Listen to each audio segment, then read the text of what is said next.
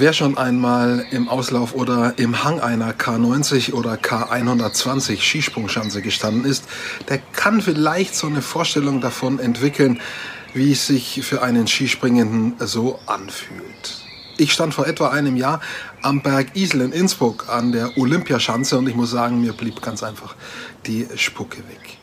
Ich unterhalte mich jetzt mit jemand, die in diesem Falle hunderte Male nicht nur an so einer Schanze gestanden ist, sondern auch runtergesprungen ist. Und das, obwohl sie nicht frei von Höhenangst ist. Ich spreche von Luisa Görlich. Viel Spaß beim Zusehen. Ja, Luisa, schön, dass du Zeit hast, dir Zeit genommen hast, mit mir zu sprechen auf meinem Kanal. Heute geht es um Skispringen. Das ist deine Sportart. Ähm, spannende Sache. Also ich war letztes Jahr am Berg Isel in Innsbruck und stand da auf dieser, nicht auf der Schanze, ich stand auf der Tribüne nah am Absprung, habe da runtergeguckt und mir blieb da schon die Spucke weg. Und ich habe da so ein bisschen das, äh, den Boden unter den Füßen verloren und auch ein bisschen Höhenangst, gebe ich zu. Also ich habe mir in dem Moment auf der einen Seite total vorstellen können, was da passiert, auf der anderen Seite gar nicht weil ich mir dachte, ihr seid wahnsinnig, da runter zu springen, solche Chancen. Ähm, da gehört erstmal wahnsinnig viel Mut dazu, ganz allgemein, oder? Ja, das auf jeden Fall. Obwohl ich sagen würde, so extrem ist es gar nicht. Wir machen das ja seit, also ich habe mit sechs Jahren angefangen, dann natürlich auf kleineren Chancen und dann arbeitet man sich ja immer Stück für Stück hoch auf größere Chancen und ja, so richtig, klar, man, es dauert, es kostet schon ein bisschen Überwindung hin und wieder, aber wenn du das regelmäßig machst, dann ist da eigentlich weniger Probleme mehr. Also letztendlich liegt so ein bisschen die Überwindung, schafft man dadurch, dass man auch äh, Jahr für Jahr, äh, Lebensabschnitt für Lebensabschnitt sozusagen die Sch Chancen größer werden lässt und irgendwann sind es halt mal die ganz großen und man kriegt das gar nicht so mit eigentlich, weil es so ein fließender Prozess ist. Ja, genau. Das ist ja ganz einfach gesagt. Jetzt muss ich mal fragen, wie kommt man dazu, äh, sich für das Skispringen zu interessieren im Alter von sechs? Ähm, läuft das so auch wie beim Skifahren, wenn da irgendwie Schnee am Hang ist, dass man sich so ein bisschen kleine Schanze baut und dann schon mal versucht. Waren das auch so deine Anfänge? Bei mir war das so, dass ich so Skifahren angefangen habe und wir uns auch so eine kleine Schanze gebaut haben und probiert haben.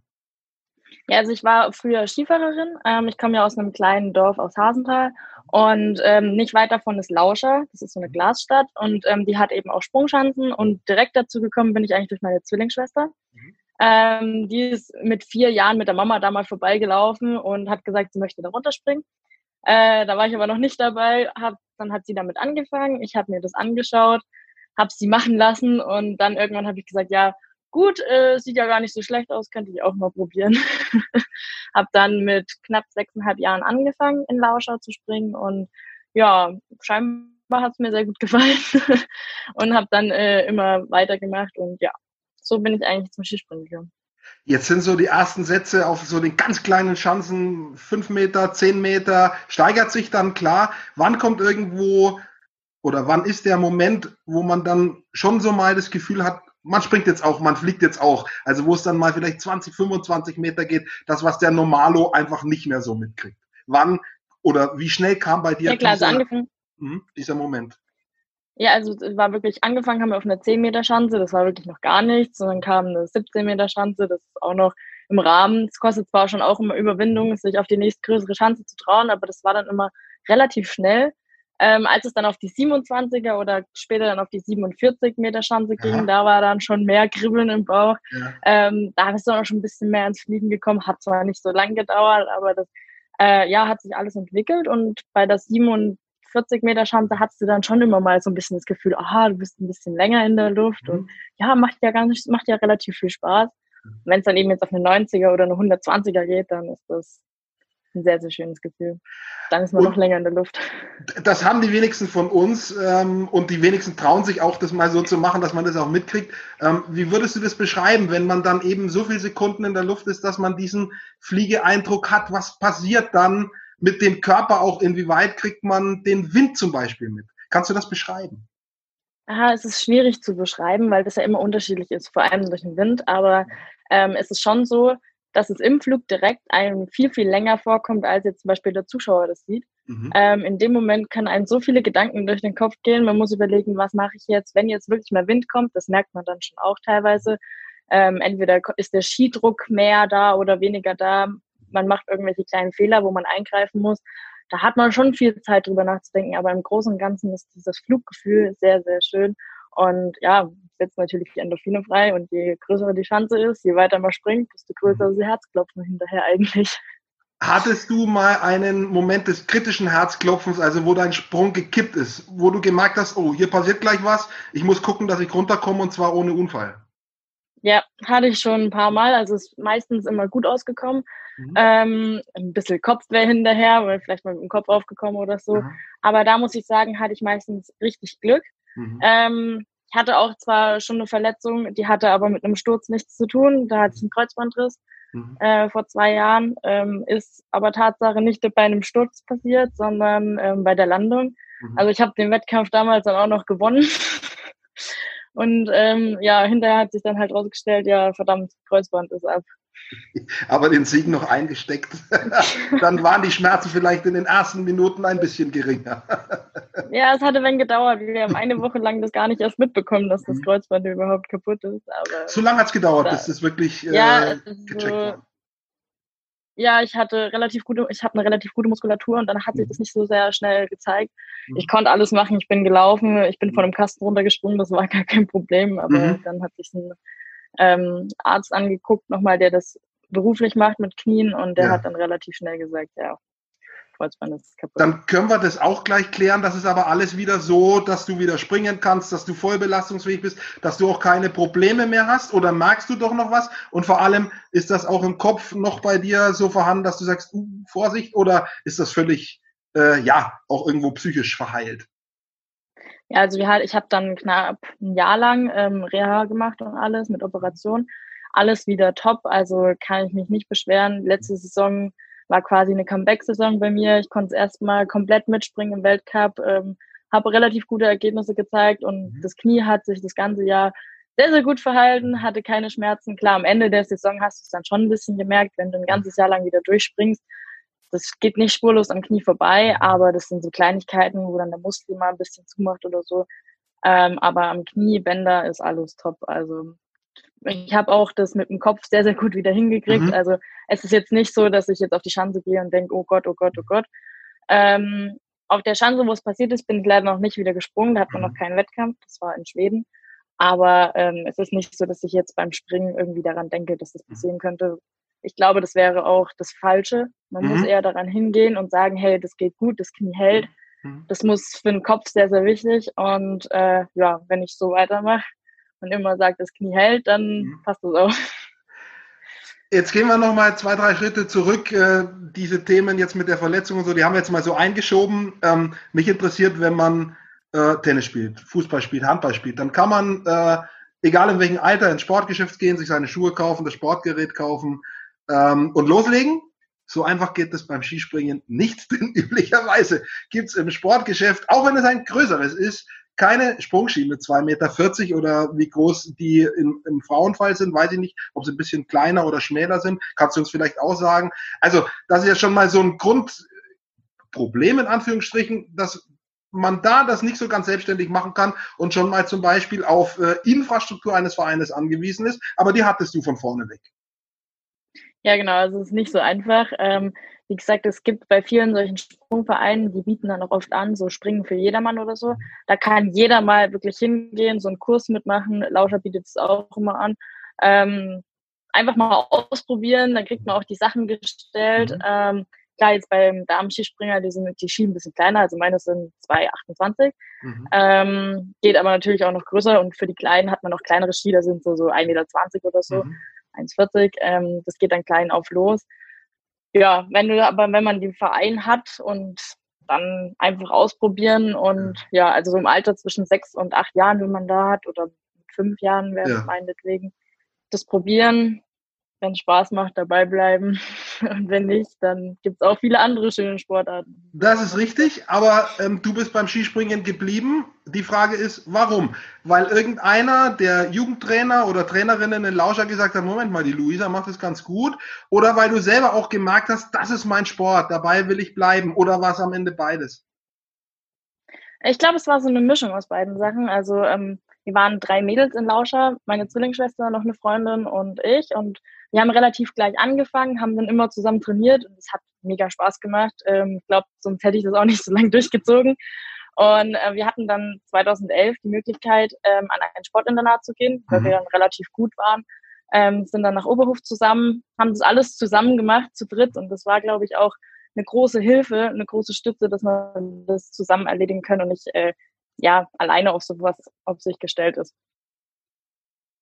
Und dann kommen die nächsten Schritte, ähm, erste Erfolge im, im Jugendalter und dann sagt man, okay, jetzt wird's ähm, zum Leistungssport auch. Das ist dann der nächste Schritt. Und eventuell auch äh, verbunden mit der Frage, oh, jetzt muss ich vielleicht mit 13, 14, 15 irgendwie von zu Hause weg und muss eben äh, nach Oberbayern, äh, wo üblicherweise, oder ins Allgäu, wo üblicherweise so Sprungzentren sind. Wie war das bei dir? Ja, genau. Also es geht, äh, wo wir noch in Lauscher waren, ging es darum, wir hatten so Thüringer Ranglistenwettkämpfe. Das sind halt überall in Thüringen verschiedene Chancen, die man da ausprobieren kann oder halt Wettkämpfe dort ausübt. Damals war es noch so, dass wir mit den Jungs zusammengesprungen sind. Da gab es noch keine eigenen Mädelsklassen. Ähm, war dann manchmal ein bisschen schwieriger, aber hat trotzdem funktioniert und wir haben trotzdem was in Leistung gebracht. Sind dann dadurch ähm, ins Internat gegangen mit 13 Jahren, knapp 13 Jahren, genau. Ähm, haben uns aber bewusst dafür entschieden, weil wir gesagt haben, ja, wir möchten das gerne weitermachen, wir möchten das auch ein bisschen auf Leistungsebene probieren. Ähm, mal sehen, wo uns der Weg hinführt. Sind dann auch mit ja mit 14 Jahren, knapp 13, 14 Jahren in den Kader gekommen, in den C-Kader. Ähm, da hat sich das Ganze dann entwickelt. Ich habe dann zweieinhalb Jahre in Oberhof verbracht. Dann haben sie ja die Chancen gebaut. Ähm, wir sind immer besser geworden, auch auf dem Leistungsniveau her, hatten dort Schülercups, wo man sich jetzt dann in ganz Deutschland ähm, miteinander ähm, im Wettbewerb gemacht hat. Mhm. Und ähm, genau, irgendwann fing es dann auch an, auf internationaler Ebene kleinere Wettkämpfe durchzuführen. Äh, und dann haben sie aber in Oberhof die Schanzen gebaut. Und dann wurde das ein bisschen schwieriger für uns, ähm, auf größere Schanzen, also auf die 90 Meter Schanzen zu gehen. Und dann haben sie in Oberstdorf eben, wo ich jetzt momentan bin, angefangen, ähm, ein Mädchenzentrum aufzubauen oder halt ein Damen-Skisprungzentrum aufzubauen. Und das war dann auch damals die Entscheidung von mir, ja, ich möchte gerne weiter mitmachen. Ich möchte nach Oberstdorf, ich gehe den Schritt. Mhm. Hab den auch mit der Freundin zusammen gemacht. Ähm, da war das nochmal ein bisschen einfacher. Mhm. Klar, es ist nicht so einfach, von Thüringen nach Bayern zu wechseln, mhm. vor allem was auch schulisch betrifft, weil mhm. Schule war ja auch immer noch sehr, sehr wichtig. Ähm, irgendwie musste ich versuchen, Schule und Sport unter einen Hut zu bringen. Mhm. Hat aber hier alles relativ gut funktioniert, weil das Internat sehr, sehr eng mit der Schule arbeitet. Mhm. Und ja, dann hat sich das weiterentwickelt, man ist immer besser geworden, in mehr internationale Wettkämpfe, dann irgendwann auch im Weltcup starten dürfen also nur mal um es zu sagen, äh, ich habe hier stehen Junioren-WM Silber in Kantersteg, richtig ausgesprochen, hoffentlich 2018, in der ja. Mixed-Mannschaft äh, zum Beispiel und in der Mannschaft äh, Gold in Park City 2017. Also äh, du hast da schon auch was geholt. So ist es nicht. Wie waren diese, wie waren diese Erfolge, ähm, wenn man jahrelang irgendwie trainiert, ja, und bei Jugendwettkämpfen ist und dann plötzlich ist man bei der Junioren-WM dabei und holt da Edelmetall. Metall. Ja, das war ein unbeschreibliches Gefühl. Vor allem das Tollste war bei der Goldmedaille in äh, Park City. Wir waren ja im Team zusammen und jeder hat seine Leistung gebracht, die er wirklich davor vielleicht im Einzelnen nicht ganz so hingekriegt hat, aber zusammen haben wir uns irgendwie doch noch ein bisschen mehr zusammengestärkt. Jeder hat mhm. sein Bestes gezeigt und dann wirklich fast mit drei statt vier Springern ähm, das schon einzutüten und ähm, sich sicher sein, man kriegt Wind, diese Goldmedaille war mhm. ein echt schönes Gefühl. Und dann auch bei der Mixed-Mannschaft ein Jahr später, wo die Jungs mit dabei sind. Mhm. Also in der Mannschaft ist es halt schon echt schön. Einzeln wäre es natürlich auch cool gewesen, da war aber die Leistung nicht ganz so. Aber wirklich, Mannschaft ist dann immer ein sehr, sehr schönes Ergebnis. Kann ja noch kommen, ich weiß es nicht hundertprozentig genau, wann das beste Alter bei Skispringern ist. Manche, auch bei den Herren, sind ganz jung, manche kommen aber auch erst mit Ende 20, also hast ja noch eine Menge Zeit, äh, sozusagen da noch die Einzelerfolge auch zu feiern. Trotzdem kann ich mir vorstellen, egal ob Team oder Einzel, es ist einfach eine Bestätigung dafür, auch für die Arbeit der ganzen Jahre, die man irgendwie davor gemacht hat. Äh, da, da steht ja auch einfach eine Menge Trainingsaufwand. Vielleicht kannst du uns einfach mal erzählen, wie so ein typischer Tag bei dir aussieht oder eine typische Woche, eine Trainingswoche. Ja, es ist definitiv sehr, sehr viel Arbeit. Ähm, wir trainieren fünf bis sechs Mal die Woche.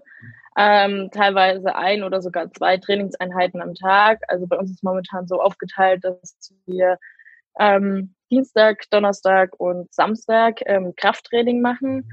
Sonntag, Montag haben wir meistens frei oder wenn wir halt auf Lehrgang sind, dann ist nur mal der Sonntag frei und wir reisen montags irgendwo an auf Lehrgang. Mhm. Ähm, in, mitten in der Woche, am Mittwoch gehen wir meistens dann irgendwo springen und die anderen Tage wird dann irgendwas anderes für die allgemeine körperliche Ausbildung gemacht, ob das jetzt ähm, Fahrradfahren ist, Inlinerfahren ist, eine Schnellkraft, das variiert, variiert dann immer sehr. Und das ist momentan dadurch, dass in Oberst auf die Schanzen gebaut sind, ist es so, dass wir fast jede zweite Woche irgendwo auf Lehrgang fahren, wo dann aber auch wirklich die Woche durchgesprungen wird. Ähm, meistens immer vormittags, ein, zwei Mal auch am Nachmittag und man dann immer nachmittags andere Sachen macht. Genau, und sonst, ähm, wenn wir vormittags trainieren, habe ich, ich studiere nebenbei. Das heißt, da wird Nachmittag bei mir meistens dann noch ein bisschen Uni-Zeug erledigt, ähm, ja, dass ich da auch vorankomme und dann hat man zwar nicht mehr so viel Freizeit, aber immer Zeit bleibt immer noch, um irgendwas mit Freunden zu machen oder Kaffee. Oder Interviews hier über Zoom, ja. Aber in jedem Fall, also ich höre durch. Viel unterwegs, dann jeden Tag mehrere Stunden, schon harte körperliche Arbeit, oft am Limit ganz einfach, weil es gibt zwar sogenannte Entspannungswochen oder Entspannungstage, aber die Belastung steht schon im Vordergrund und dann gibt es eben noch das Sportartspezifische, sozusagen das Springen und das ist ja, weiß ich, vielleicht war das früher, als es nur mit Schnee ging das Springen auf den Winter beschränkt, aber heutzutage ist das auch sozusagen mit diesen Porzellanspuren und, und Mattenschanzen im Auslauf ja auch kein Problem mehr. Man kann ja das ganze Jahr springen letztendlich. Genau. Auch einfach ja, beamt, ja. Ja, das ist ganz einfach. Dann machen wir da auch einfach Einheiten, wo fünf, sechs Sprünge gemacht ja. werden, je nachdem, was für Bedingungen sind. Äh, wenn es super Bedingungen sind, dann heißt es am Nachmittag auch nochmal, wir gehen nochmal springen, wir machen nochmal ein paar Sprünge. Vor allem mhm. jetzt momentan, dadurch, dass ja 21 die WM hier in Oberstdorf ist, wird mhm. relativ viel getüftelt noch am Material, wo kann man noch was äh, verbessern, ähm, dass man halt auch super aufgestellt sind im Winter, weil Wintersportler werden im Sommer gemacht und ja, das heißt nicht umsonst, das Sprichwort so. Das heißt sozusagen, auch ihr hattet jetzt mehr oder weniger gerade Trainingsbeginn in den letzten Tagen, Wochen äh, letzten zwei, drei Wochen, äh, nehme ich an. Also bei den Skifahrern waren es so, dass die vor drei, vier Wochen angefangen haben. Kann mir vorstellen, das bei euch ähnlich gewesen.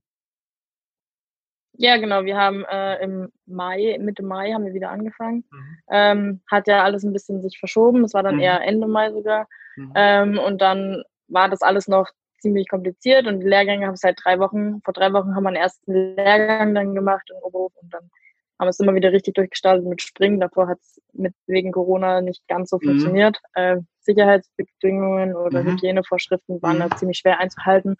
Ähm, genau, aber in Oberhof war das dann gar nicht so schwer. Ähm, da gibt es einen Sessellift, man kann die ähm, Abstandsregelung relativ gut einhalten mhm. und dann war das kein Problem mehr.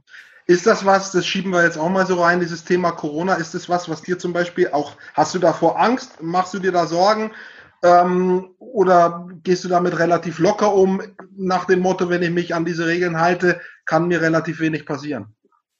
Ja, also eher relativ locker. Also ich halte mich an die Regeln, ich mhm. wasche meine Hände, desinfiziere alles, ähm, halte den Abstand ein, halte meinen ähm, Kontaktkreis relativ klein, soweit mhm. es eben geht. Und ähm, genau, und deswegen habe ich da eigentlich eher weniger Bedenken. Ich mhm. glaube, dass wir auch im Sport da relativ gut aufgestellt sind, die Hygienemaßnahmen einhalten. Wenn wir im Bus fahren, setzen wir alle Masken auf. Mhm. Ähm, es ist nicht, sitzt nicht jeder nebeneinander, es mhm. ist auch ein Platz dazwischen frei und ich denke, dass wir das relativ gut ausgetüftelt haben und deswegen habe ich da weniger Bedenken davor.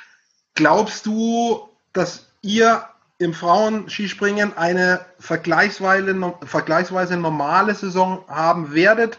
Ich meine, das wird erst im November losgehen, schätze ich. weiß nicht genau, wann der äh, avisierte Saisonstart ist. Da muss man natürlich wieder gucken, wie ist da die Corona-Lage. Aber ähm, man muss ja sagen, im Vergleich jetzt zu den großen Springen bei den Herren habt ihr jetzt nicht 20, 30.000 Zuschauer im Auslauf, ähm, was eigentlich schade ist. Aber in diesem Falle kann es euch zugutekommen. Ja, das stimmt. Also man muss, wie gesagt, gucken. Bei uns wird es im Dezember losgehen. Mhm. Äh, jetzt im Sommer haben sie die Wettkämpfe schon alle relativ abgesagt. Mhm. Ähm, ein Sommerkompli steht noch ob, auf, ob, eine, ob sie eine stattfinden lassen oder nicht. Der wäre in Tschechien. Ähm, aber da ist auch die Frage, ob wir überhaupt hinfahren werden oder mhm. nicht. Mhm. Und ja, ich schätze, dass es bei uns relativ gut stattfinden könnte. Ähm, mhm. jetzt Ende war es ja auch so, dass sie dann in Norwegen oder so die Zuschauer einfach verboten haben, mhm. zuzukommen. Also das war wirklich dann nur Springer dort. Mhm. Ähm, sie haben sie übertragen und alles. Klar, es ist schade, dass bei uns relativ wenig Leute da sind, ähm, aber so in dem Fall könnte es wirklich zugutekommen. Entweder man sagt, es sind nur wenige Zuschauer erlaubt oder es kann halt im schlimmsten Fall auch sein, dass mhm. keine da sind. Das wäre für uns wirklich schade. Mhm. Aber dann hätten, dürften wir trotzdem springen und das machen, was wir gerne machen.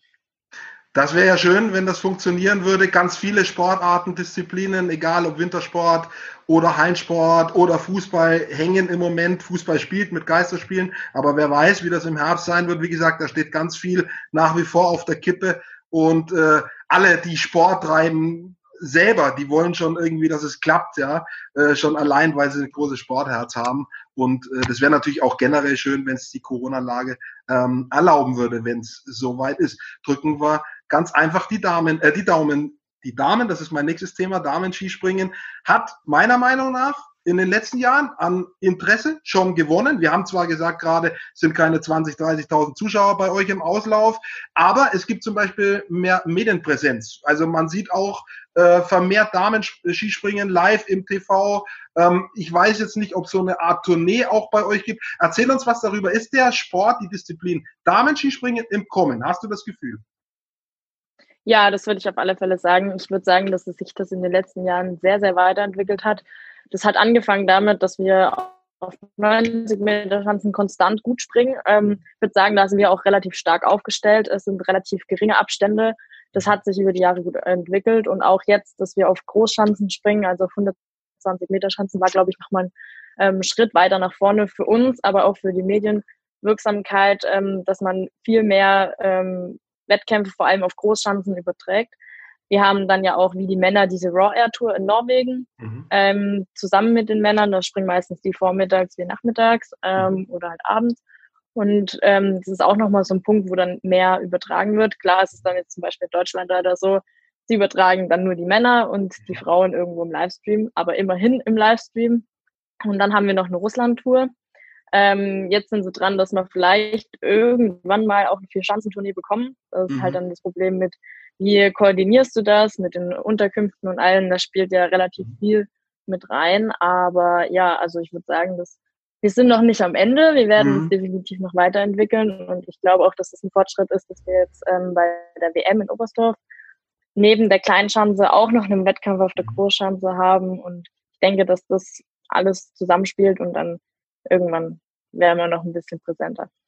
Wie siehst du es persönlich? Ist es aus deiner Sicht schlauer, sich sozusagen an die großen Herrenwettkämpfe anzuhängen, also dass man eine Tournee parallel zur Herrentournee macht bei den Frauen? Oder ist es schlauer, eigene Wettkämpfe, eigene Wettbewerbe zu schaffen, eine eigene Marke zu schaffen?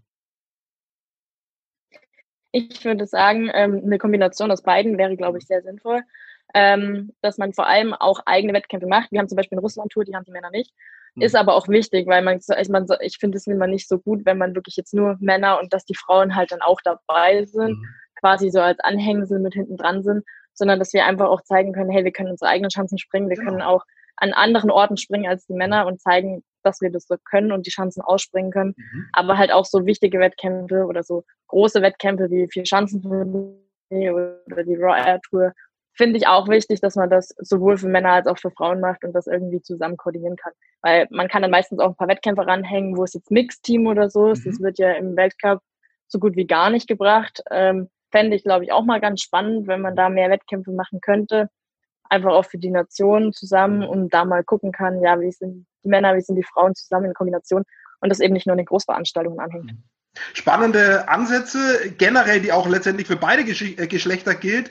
Äh, ich denke, im Skispringen ist noch viel Luft äh, in jeder Richtung, ähm, sozusagen was auch die Präsenz betrifft. Ist ja im Wintersport, glaube ich, im, Biathlon schon irgendwie am höchsten. Und dann gibt's noch so ein paar, zumindest in Deutschland. Und dann gibt's so im, im Skifahren, gibt's noch so ein paar Peaks mit Kitzbühel und so weiter. Ja, ähm, Ich glaube, Skispringen hat da schon Luft nach oben. Schauen wir mal, vielleicht kommt eine deiner Ideen da auch durch. Kommen wir noch ein bisschen zu den Faktoren, die entscheidend sind beim Skispringen über weit und weniger weit. Das ist eigentlich auch interessant im Vergleich zu den Herren. Oft ist das Thema Kraft in vielen Sportarten entscheidend. Ist das zum Beispiel im Skispringen auch so ein limitierender Faktor ähm, oder kommt es da auf ganz andere Sachen an? Vielmehr zum Beispiel auf, auf Feeling, wie man den Körper in der Luft hält, dass er wenigst, äh, möglichst wenig Widerstand hat zum Beispiel. Oder auf, auf einfach ein gutes, wie heißt es immer so schön, Gesamtsystem. Das kannst du uns vielleicht auch nochmal erklären, was genau dieses Gesamtsystem alles beinhaltet. Ja, also das Gesamtsystem ist auf jeden Fall was, was sehr, sehr wichtig ist. Ähm, das heißt, es spielen Faktoren rein, wie, wie fahre ich die Schanze runter, mhm. dass ich schnell am Schanzentisch ankomme, wie setze ich meine Kraft ein, wie gestalte ich den Übergang zwischen einem Absprung und in den Flug, die Flugphase zu kommen. Dann auch natürlich, was habe ich für ein Gefühl, wie kann ich meinen Flug gestalten, ähm, so dass ich möglichst weit und lange fliege. Ähm, und die Landung ist natürlich auch noch was, was sehr, sehr wichtig ist. Das können manche besser, manche schlechter.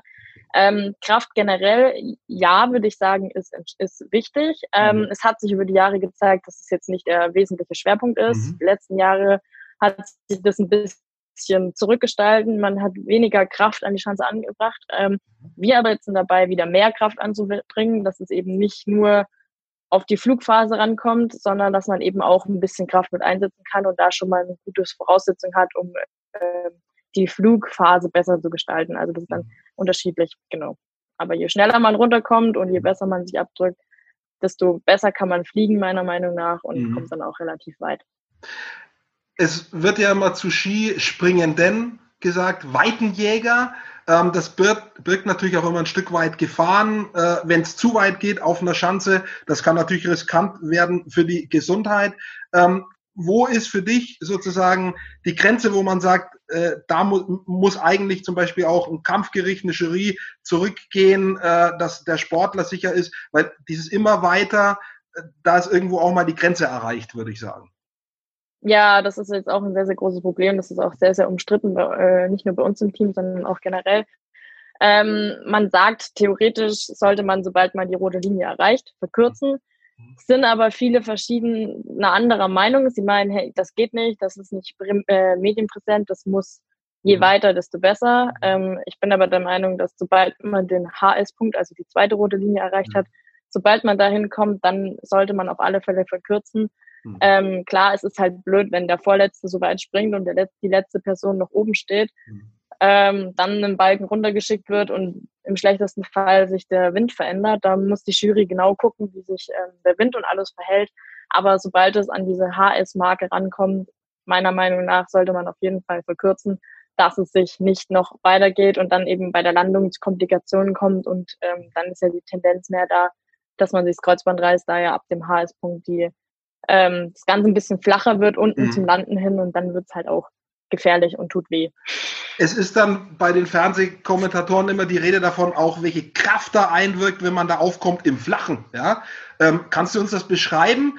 Ähm, man kann jetzt natürlich sagen, weiß ich, 3G oder sonst was. Also man kann das so äh, physikalisch beschreiben, aber kannst du uns dieses Gefühl beschreiben, was da für eine Kraft auf deinen Körper einwirkt? Weiß ich, wie wenn einer oben vielleicht auf deine Schultern drückt. Kann man das irgendwie in Worte fassen? Ähm, ist schwierig zu beschreiben. Ich finde, manchmal sieht man da ja ganz gut die Bilder beim Landen, wie sich die Skier aufbiegen. Mhm. Und wenn man sieht, dass der Ski nicht so landet, sondern so aufkommt, dann ja. sieht man, glaube ich, schon, was da für Kräfte drauf wirken. Ja. Und dann muss man ja doch sehen, dass das nicht nur auf den Ski wirkt, sondern auf den ganzen Körper. Und je weiter man springt, und man hat wirklich das Gefühl, man landet auf der Geraden. Wenn du so mhm. hoch bist und dann die, die, äh, die rote Linie siehst, drüber fliegst, das ist wie wenn du direkt irgendwie auf den Boden aufklatscht und das ist dann wirklich alles andere als angenehm zu landen und dann kann man auch, der, kann auch derjenige, der am besten landen kann, nichts mehr, nicht mehr viel da anrichten.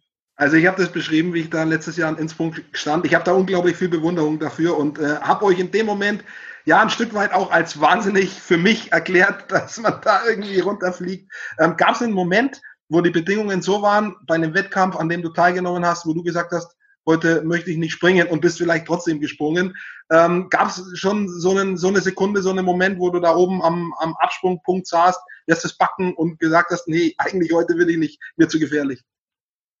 Ähm, würde ich jetzt so nicht sagen. Also klar, man sieht manchmal schon, es ist ganz schön windig, vor allem wenn wir jetzt in Japan Wettkämpfe haben, da ist es meistens brutal windig. Da sieht man dann auch an Windpunkten, wenn du minus 20, minus 30 Punkte kriegst, dann weißt du schon von vornherein, oh mein Gott, das kann äh, ganz schön schwierig werden. Klar geht es auch andersrum, dass man Pluspunkte kriegt, dann ist es halt brutaler Rückenwind, dann macht es auch keinen Spaß. Mhm. Aber ähm, ich habe da eigentlich so viel Vertrauen in meine Trainer, dass ich genau weiß, ähm, wenn es zu windig ist und auch wenn die Ampel dann auf grün springt, dass die mich nicht ablassen. Das ähm, wird auch immer vorher im Container kommuniziert. Also die sagen dann schon, passt auf uns auf, wenn wir euch runterschauen, äh, wenn wir euch wieder vom Balken wegschicken, dann geht runter und da riskieren wir auf alle Fälle nichts, weil ich glaube, da haben die ein besseres Auge. Die stehen dann im ganzen Hang verteilt. Wir sind ja wirklich dann nur oben die Fähnchen, die am Absprung ähm, sind und den Rest können wir nicht einschätzen. Und da wird der Einzelsport irgendwo auch zum Teamsport, weil dann auch Vertrauen gefragt ist ins Trainerteam oder auch in die Kollegen, die vielleicht schon oder Kolleginnen, die vielleicht schon runtergesprungen sind und ein bisschen Feedback geben über Funk. Da gibt's, da wird's dann auch zum Team. Definitiv. Also glaube, das ist da ganz, ganz wichtig, dass wir alle zusammen kommunizieren können und äh, miteinander sehr, sehr gut klarkommen. Ja. Jede Sportart hat so ein bisschen ihre eigene, wie sagt man denn, ihre eigene Mentalität. Handballer sind so, Fußballer sind so, Skifahrer sind so, wir sind die Skispringer oder Skispringerinnen. Wie würdest du, gibt es so zwei, drei Dinge, wo du sagst, das sind Skispringer? Erkennst du auf zehn Meter gegen den Wind? Puh, das ist beim Skispringen, finde ich, ziemlich kompliziert. Also ich weiß, dass die Männer auf jeden Fall ganz, ganz anders sind wie jetzt wir Frauen. Ähm, ich kann das mal bei uns so beschreiben. Also ich würde sagen, bei uns im Team ist es so, wir sind ziemlich locker, ähm, wissen aber auch genau, wenn es drauf ankommt, dann ähm, sind wir da sehr, sehr konzentriert und fokussiert auch. Es ist aber auch so, dass wirklich ein gutes Miteinander ist. Also wir verstehen uns mega gut, wir ähm, machen zusammen Erwärmungen mit durch Fußballspielen und alles und wissen aber auch, wenn der Wettkampf vorbei ist, irgendwo es nicht gut gelaufen ist, dann lässt man ein fünf Minuten in Ruhe oder so. Aber danach kann man auch immer wieder kommen, man kann offen miteinander umgehen, man kann seine Meinung sagen und ich glaube, das ist auch was, was sehr, sehr wichtig ist. Und wenn man jetzt so ein bisschen auf die Dinge abseits des Sports kommt, ihr werdet vermutlich zumindest in den nächsten zwei, drei Jahren keine Millionärinnen werden in eurem Sport. Das heißt, es muss immer der, ja, das Augenmerk auf, äh, auch darauf äh, gelegt werden, parallel, du hast gesagt, du studierst, parallel was in der Hand zu haben, was einen dann trägt, äh, wenn der Sport vorbei ist oder wenn es dann nicht mehr so läuft, äh, aus welchen Gründen auch immer. Was studierst du zum Beispiel? Was ist der Beruf, den du parallel versuchst äh, ähm, anzugehen oder eine Ausbildung dafür hinzukriegen? Ja, stimmt. Also Skispringen alleine, davon wird man, wie gesagt, nicht reich. Klar, man kriegt jetzt durch Sponsoren Geld oder wenn man auch mal im Wettkampf gut ist, kriegt man ein bisschen was an Preisgeld. Reicht aber nicht, um davon zu leben. Ich studiere nebenbei Psychologie ähm, Bachelor-Psychologie und möchte dann so in die Richtung äh, klinische Psychologie beziehungsweise Neuropsychologie gehen. Ähm, genau, habe mir das schon sehr, sehr lange in den Kopf gesetzt. Es hatte dann aber ein bisschen Schwierigkeiten wegen dem Kreuzbandriss und hat es alles verschoben und habe jetzt dann endlich angefangen. Und ja, also bisher kann ich sagen, ist das genau das, was ich auch später mal machen möchte. Es geht in die Richtung und ich weiß, dass es, es gibt einfachere äh, Studiummöglichkeiten äh, nebenbei, aber ich ja, ich weiß, dass ich das hinkriege. Ich habe es früher mit Schule und Sport auch hingekriegt und da würde ich sagen, ist es ganz wichtig, dass man auch was nebenbei hat, was nicht unbedingt mit Sport zu tun hat. Challenge is your passion. Also wer auf die Schanze geht, braucht auch ein Studium, das herausfordernd ist, offensichtlich. Und irgendwo auch die, ja, die Psyche äh, richtig fordert. Äh, das tust du offensichtlich. Also das gelingt dir auch, das parallel, du hast vorhin schon mal angesprochen, zeitlich auch unterzukriegen äh, in dem Tempo, wo du sagst, da studierst du dann jetzt auch nicht zehn Jahre dran, sondern das kannst du in einer absehbaren Zeit irgendwie auch zu einem Ergebnis bringen. Definitiv. Also mein Plan ist so, vier Jahre Bachelor fertig zu haben, in sechs Jahren dann Master und wenn das alles so weiterläuft, wie ich mir das vorstelle, dann funktioniert das gut. Und bis dahin dann auch mal vielleicht, das wären so die Ziele, habe ich vorhin durchgehört, auch in den Einzelwettkämpfen gucken, Podestplätze anstreben, sowohl im Weltcup als vielleicht auch mal eben bei einer internationalen Meisterschaft, Olympiade, Olympische Spiele beziehungsweise bei einer Weltmeisterschaft definitiv. Also jetzt mein nächsten Plan ist erstmal wieder ins Weltcup-Team reinzukommen, dort sehr, sehr gute Ergebnisse, so Platz 10, Platz 15 zu erreichen. Mhm. Ähm, was auch super cool wäre, wenn ich jetzt nach Oberstdorf auch bei der WM mit starten dürfte. Einfach erstmal schon starten wäre schon ein mega Erfolg für mich. Und dann natürlich auch, ob jetzt 22 oder 26, dann später Olympia. Mhm. Wäre auf jeden Fall auch was, wo ich anstreben würde. Und ja, schauen wir mal. Ich werde dafür arbeiten, alles geben und dann da bin ich mir sicher, das habe ich schon jetzt in dieser halben Stunde gelernt, dass du dafür alles tun wirst. Ähm, wie sind die, die Normen? Was musst du vorher erreichen, um zum Beispiel in Oberstdorf dabei zu sein? Ähm, unsere Normen sind also offiziell heißt es immer zwei Top 15 Platzierungen mhm. im Weltcup. Mhm. Inoffiziell wird das Ganze immer noch ein bisschen strikter geregelt. Da sind dann Top, zweimal Top 8. Mhm. Ähm, man muss aber natürlich immer schauen, wer erreicht, also wie viele erreichen von uns das und dann wird immer ein bisschen da ähm, noch eingeteilt, wer welche Chance hat, da mitzustarten. Ich bin mir sicher, du wirst es schaffen. Eine Frage habe ich noch. Was sind deine Hobbys, wenn du nicht studierst und vor allem nicht deinem Sport, dem Skispringen und dem damit verbundenen Training nachgehst? Was machst du in deiner Freizeit?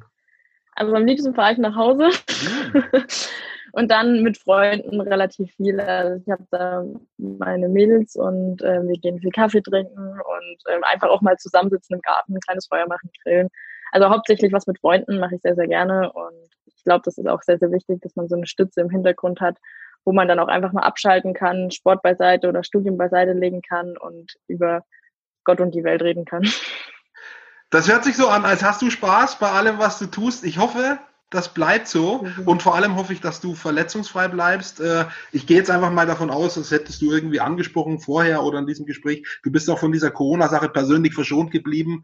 Äh, ja, und äh, dein Umfeld hoffentlich auch. Also ich wünsche dir alles Gute, drück die Daumen, dass du deine Ziele erreichst und weiter erfolgreich bist. Und ich bedanke mich für deine Zeit und Vielen für das Dank. Gespräch.